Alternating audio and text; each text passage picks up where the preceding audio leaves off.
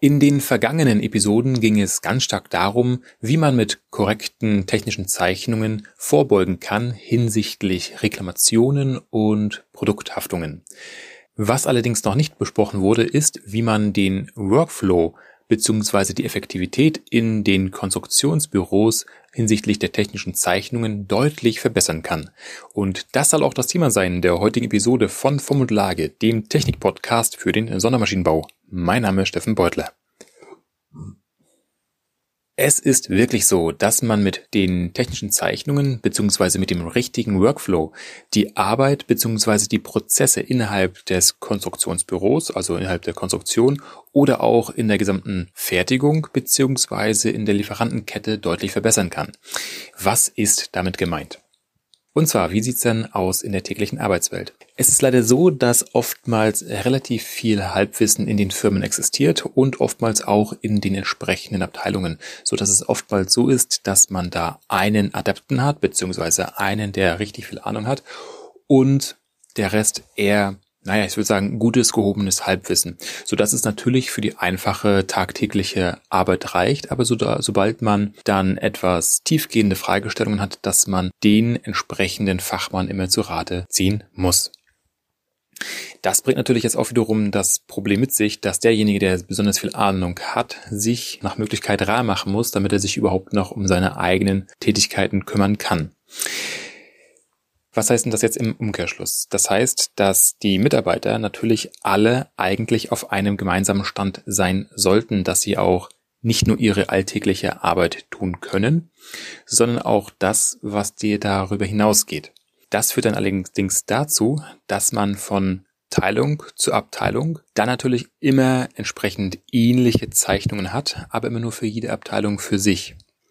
Das heißt, wenn wir einen Mitarbeiterwechsel haben von der einen Abteilung zur nächsten oder wenn wir abteilungsübergreifende Projekte haben, dass es dann wiederum zu Abstimmungsbedarf kommt, nach dem Motto, hey, wieso macht ihr das denn so? Was soll das denn heißen? Was habt ihr damit vor? Und, und, und, und. Das müsste dir vielleicht aus deiner Praxis bekannt vorkommen. Und das kostet wiederum Geld, weil jede Abstimmung kostet Zeit und Zeit ist Geld. Wenn man sich allerdings auf abteilungsübergreifende, und zwar unternehmensinterne Standards entsprechend einigt und die einhält, dann hat man nicht mehr diesen Abstimmungsbedarf, denn dann ist in der Regel bekannt, was mit gewissen Sachen gemeint ist, warum man gerade diesen Workflow hat. Das geht auch noch so weit, dass wenn man in der Konstruktion beziehungsweise in den unterschiedlichen Konstruktionsabteilungen sich auf das gemeinsame Vorgehen einigt, das natürlich dann auch wiederum in der Fertigung, egal ob intern oder extern, es zu mehr Klarheit führt, sprich wiederum weniger Rückfragen oder auch zu weniger Fehlern, weil Sachen anders gedeutet wurden, als sie eigentlich gemeint waren. Dadurch, dass man innerhalb der Firma dann eine eindeutige gemeinsame Sprache spricht, hat man dann auch wiederum Potenzial, diese Sprache noch etwas zu verfeinern hinsichtlich von weiteren Symboliken. Das heißt, wenn man neben den Maßangaben, sprich Spezifikation der Geometrieelemente, auch noch die Messbedingungenweise hinzufügt.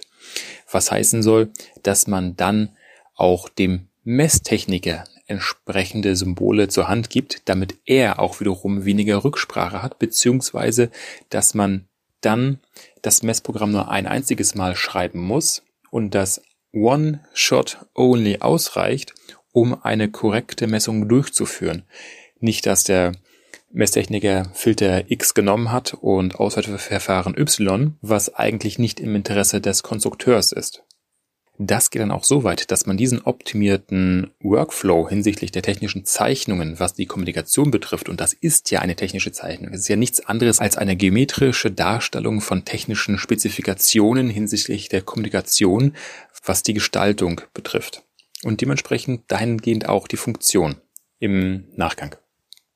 Das führt dann dazu, dass man sich nicht von Projekt zu Projekt erneut mit den Lieferanten an einen Tisch setzen muss, um denen ganz genau zu erklären, was will man da eigentlich, obwohl es ja aus der technischen Zeichnung hervorgeht, sondern wenn man natürlich einen gemeinsamen Standard hat, auch was den Lieferanten angeht, dass der dahingehend geschult wird, dass er auch diese technischen Zeichnungen versteht, und zwar genau so, wie es auch der Konstrukteur vorgibt, führt es wiederum dazu, dass man auch hier wiederum geringeren Abstimmungsbedarf hat.